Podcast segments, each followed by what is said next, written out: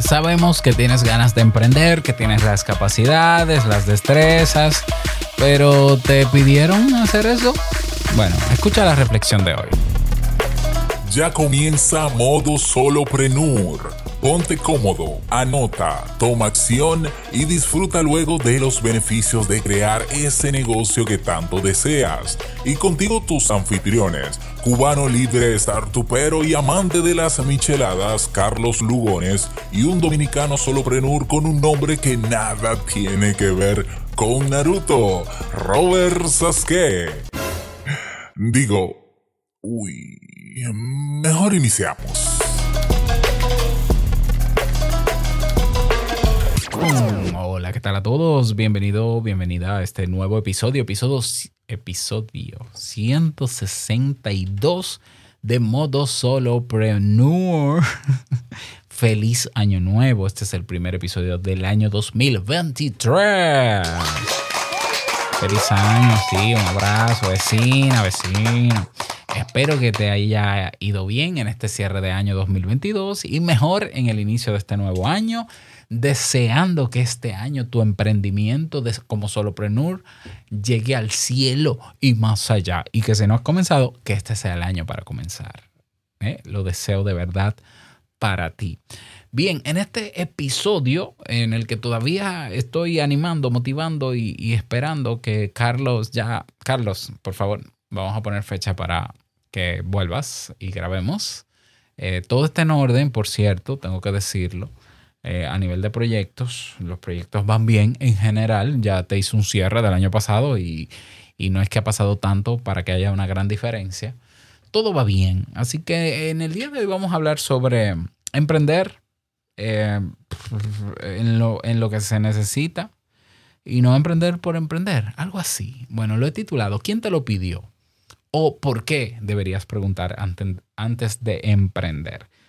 Vamos a ver, tenemos eh, dos tipos de personas. No quiero decir que sean solo dos, pero voy a mencionar y hablar de dos tipos de personas. Hay un tipo de persona que no sabe necesariamente emprender, no sabe necesariamente hacer algo, pero tiene el gusanillo de emprender. Se toma un tiempo y se prepara para hacerlo. Eh, hay personas que no quisieron emprender alguna vez, pero se toparon con el emprendimiento y les fue bien. Hay un tipo de persona que se siente preparada para emprender y que tiene aptitudes, capacidades sobradas para emprender. No importa cómo tú llegues al, espacio o al escenario del emprendimiento, lo importante es que, es que emprendas solo, con socios, sin socios, como tú quieras. Eh, igual los errores los vas a cometer. No hay manera de predecir si te va a ir bien o mal cuando tú emprendes. Pero hay que emprender. Sí, sí. Antes que tú decir, ¿qué voy a preferir? ¿Emprender o emplearme? Empleate primero y elige emprender. Empleate primero y elige emprender.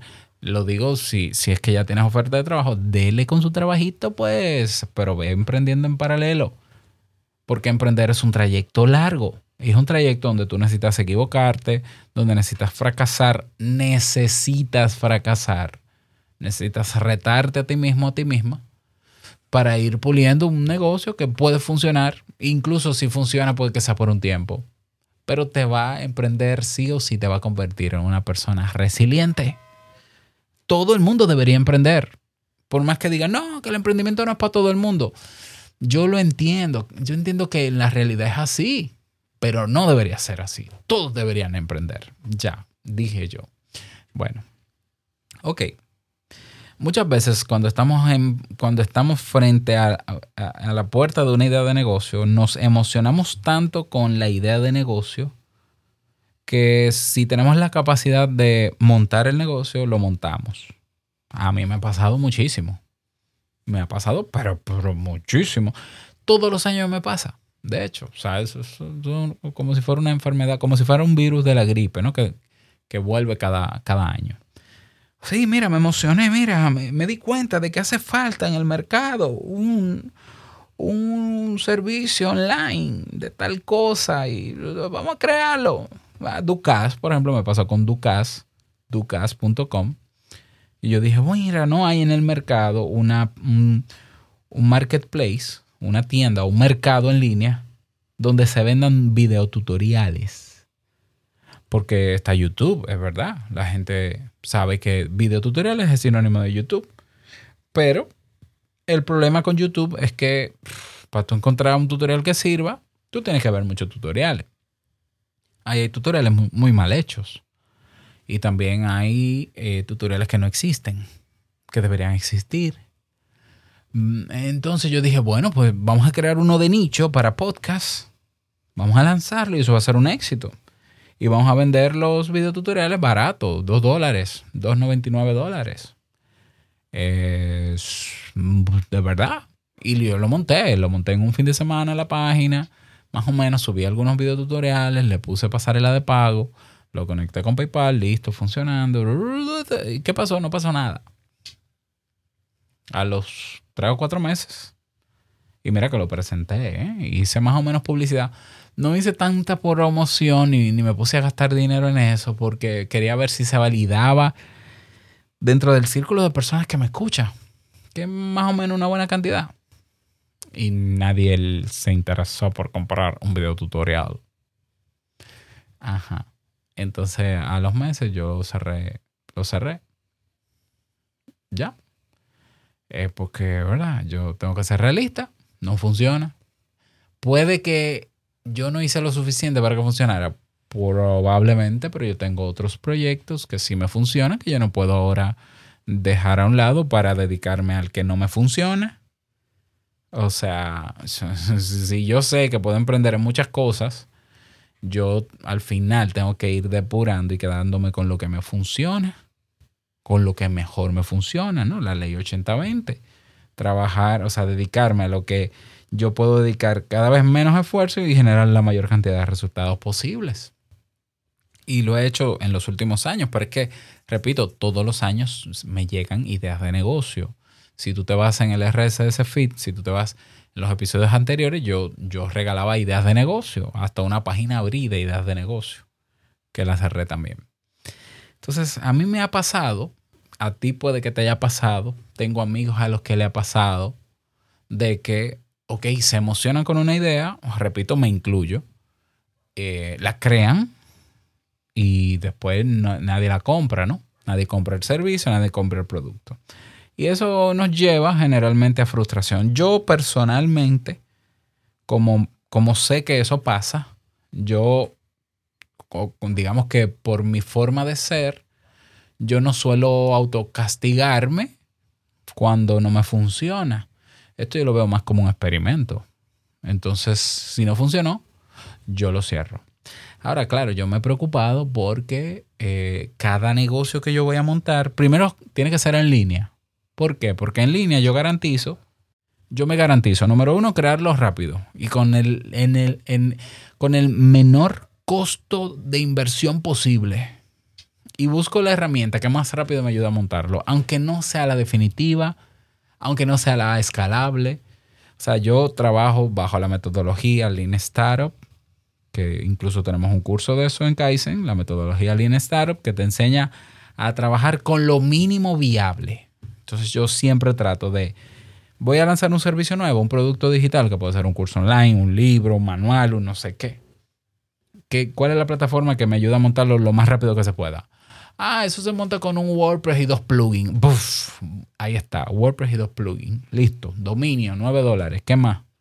No, y ahora el curso, bueno, el curso antes de yo grabarlo, yo lo voy a lanzar a ver quién me lo compra y entonces si tengo compradores, yo lo hago. Y si no tengo compradores, no lo hago.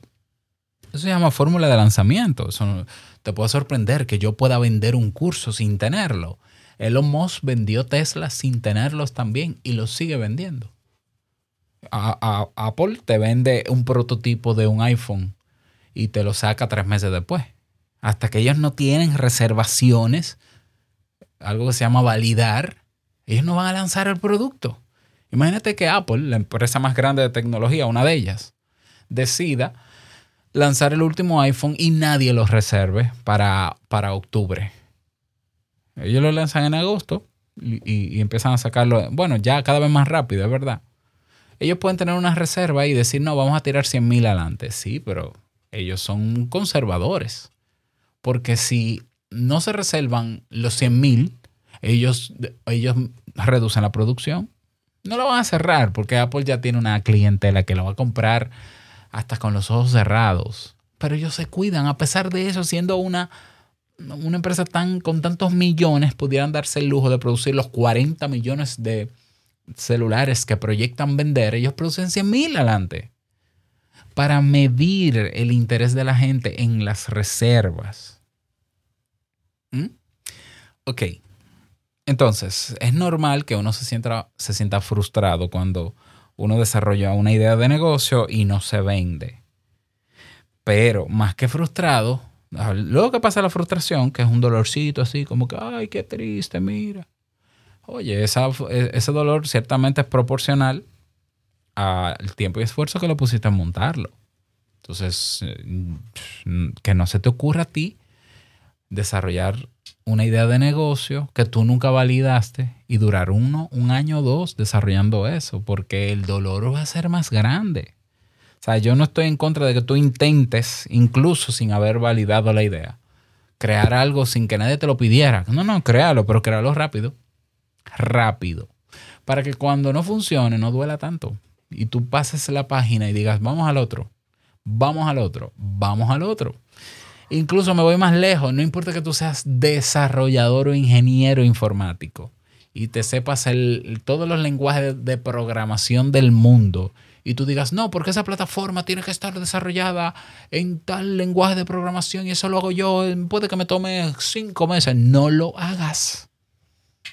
Usa la herramienta no code, no code, también he hablado aquí en este podcast sobre las herramientas no code busca la herramienta no code que te permita montarlo lo más rápido posible, porque lo más importante en el desarrollo de una idea de negocio no es la idea de negocio, es la validación de la idea de negocio. ¿Cuántas ideas de negocio no se producen al día? Yo soy una máquina de producción de ideas de negocio. ¿Eso hace que yo sea millonario? Imposible. ¿Eso quiere decir que todas las ideas son viables? Imposible. Eso quiere decir que yo deba hacer todo Imposible. Entonces, como yo sé que esto es un experimento, y lo podemos ver así, si tú no te vas a tomar la molestia, porque no puedes, preguntarle a alguien si necesita esto, ok, créalo, pero rápido, pero rápido, en tiempo récord, con la herramienta más sencilla que haya. ¿Ya? Si aparece gente que, si aparece una sola persona, ojo, las ideas de negocio se pueden validar con una venta. Una persona que compre la idea, el prototipo, la primera versión, que la compre, no que se suscriba gratis. Entonces comienza a mejorarla y entra en el bucle del Lean Startup. ¿Ya? Vas midiendo, vas mejorando, vas colocando, vas probando, vas validando, vas midiendo, vas mejorando. Y se repite y se repite y se repite. Repito, el gran error no es hacer cosas que nadie nos preguntó. El gran error es dedicar mucho tiempo a eso. Es un dolor enorme y yo lo entiendo. Yo, en mi experiencia, nunca lo he vivido. Yo, el proyecto donde más invirtió dinero, esfuerzo, fue mi primera página web, que fue una revista de psicología dominicana, que la hizo un desarrollador web. Gastamos mucho dinero, pero rindió sus frutos. Pero luego, o sea, yo veía que él se tomaba mucho tiempo en desarrollar la página. Yo dije, no puede ser que cada vez que haya que hacer una mejora en la página, este hombre dure tres meses aún pagándole, ¿eh? que gratis no era. Yo dije, tiene que haber una manera más fácil, más, o sea, más rápida, menos profesional, menos, no me importa, más rápida. Pero yo lo que quiero es el resultado.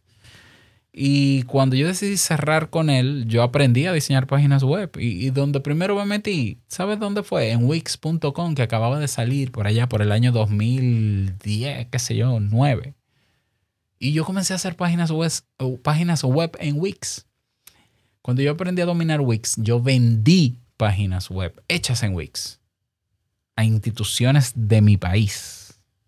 Hechas en Wix, en Flash Tú dirás, Robert, pero qué atrevido, tú no eres desarrollador. No, no soy desarrollador, pero hacía páginas web. y eran funcionales y tenían la información de la institución y se indexaban en Google y las hacía en una semana. Y para mí era muy fácil. Y luego me fui metiendo un poquito más para adentro. El blogger lo exploré un poquito más porque tenía años con mi blog. Y luego aprendí WordPress y he, dominado WordPress más o menos de manera intermedia. Y todos mis proyectos actuales están basados en WordPress. ¿Por qué? Porque, porque te monto un WordPress en media hora. Completo. O sea, yo, yo te monto una página en eh, tres horas. Media hora suena exagerado. Tres horas. O sea, yo te monto un proyecto en un día. Y, y lo he dicho aquí. Ahora bien, no se trata esto de una carrera de ah, monta rápido. Realmente es mejor emprender cuando tú has detectado o has escuchado sobre alguna queja, alguna necesidad. Yo sé que hay productos o servicios que son disruptivos, que nadie pidió, que nadie preguntó, porque la gente nunca creyó que eso fuese posible y llega y tú dices, wow, eso es posible, increíble. Por ejemplo, tenemos el caso en República Dominicana de un joven que se fue a vivir a California, Estados Unidos, y él trabajaba eh, como utility, ¿no? Como una persona asistente, no me acuerdo dónde. Y él, y un día él estaba en el área de los lockers, donde se guarda los casilleros, ¿no? Y a una persona se le quedó la llave de su casillero, la llave del candado que abría su casillero, adentro del mismo y buscaron gente con ladrillos para romper el casillero, ¿no? Para romper el, candado. Y a esa persona se le ocurre la idea de, ¿por qué no existe un candado que, funcione con el fingerprint, con la huella dactilar, que tú se la pongas y, si se te queda la llave, eh, como ahora, se abre con la huella. O sea, que use la llave y la huella dactilar. Y él patentizó esa idea y él creó esa idea y él tiene una startup ahora con inversión y todo, apareció en Shark Tank y lo hizo. Pero él identificó eso. Eh, si no hubiese sido necesario para la gente, si la gente no le hubiese visto la utilidad tampoco al ser tan disruptivo, tampoco se hubiese vendido y hubiese sufrido esa gran decepción. Entonces, es mejor validar o sea, no solamente se valida un negocio, se valida la idea de negocio. Carlos y yo, por ejemplo, ahora estamos eh, pensando en crear un servicio, ¿ya? Un servicio online para podcasters. Y lo primero en que quedamos claro es que esto hay que validar si, si hay mercado y si hay gente interesada. Y lo primero que vamos a hacer es buscar gente que esté interesada, sin ni siquiera comenzar a trabajar en ello. Si conseguimos dos o tres personas que dicen, sí, yo estoy dispuesto a pagar para que ustedes me hagan eso, lo lanzamos. Y es así como, así es mucho mejor emprender. La otra manera es un camino largo y doloroso. Esta manera es un camino más, menos complejo porque la gente te está diciendo, alguien te está diciendo. Si tú no tienes a nadie cerca, pregunta. Porque la gente anda en su mundo, ¿no? Pero pregunta. Miren, ¿qué ustedes creen si yo pues, acércate al nicho que tú crees que donde está el público objetivo que tú buscas o el target y pregúntale, ¿ustedes creen que esto puede ser útil para ustedes? Si no, ¿cómo? Si yo lo creo, ¿ustedes están dispuestos a comprarlo? Sí, no. Ojo, emprender no es, no es tener una página con suscriptores gratuitos, señores, es una lista de correo. No, no, no, no, no, no, no, no, no, que yo, yo emprendo y que me donen. No, es, ese tipo de emprendimiento no es sostenible, eh, y menos en un sistema capitalista. Yo no sé en otros sistemas, pero en el capitalismo, validar un negocio es que alguien te compre. Validar una idea de negocio es que alguien te diga, sí, yo estoy dispuesto, pero lo más importante es que te lo compre. ¿Ya? Y que te lo compre porque lo necesita, no pásate el favor, no, no es que venga tu mamá a comprarlo y con eso se valida, no. Tú sabes bien que tu mamá te está apoyando. Es alguien que de verdad lo use con uno que te compre. Pero pregunta y verás. Y eso puede explicar que haya gente que se haya decepcionado del mundo del emprendimiento porque intentó hacer muchas cosas y no la pegó. ¿Alguien te lo pidió? ¿Quién te lo pidió? ¿Tú preguntaste? ¿Te respondió alguien? Quizás ahí estuvo el bache. Retoma ese proyecto. Retoma tu camino de emprendedor. Busca otras ideas valida las ideas, métete en la metodología que, elijas ponte a trabajar. Cuando te empieza a ir bien, me lo dices, ¿no? Me lo dices. Y si este episodio te sirvió, también me lo dices. Así que espero tu retroalimentación. Tenemos una, un canal, hemos condensado los canales de Telegram en uno solo. Entonces me buscas como arroba Robert Sasuke y ahí puedes comentar sobre este episodio. Y nada más, desearte un feliz día. Nos escuchamos la próxima semana y no olvides que el verdadero negocio es servir. Y eso del dinero, eso viene como consecuencia. Así que a trabajar este 2023. Nos escuchamos en el próximo episodio. Chao.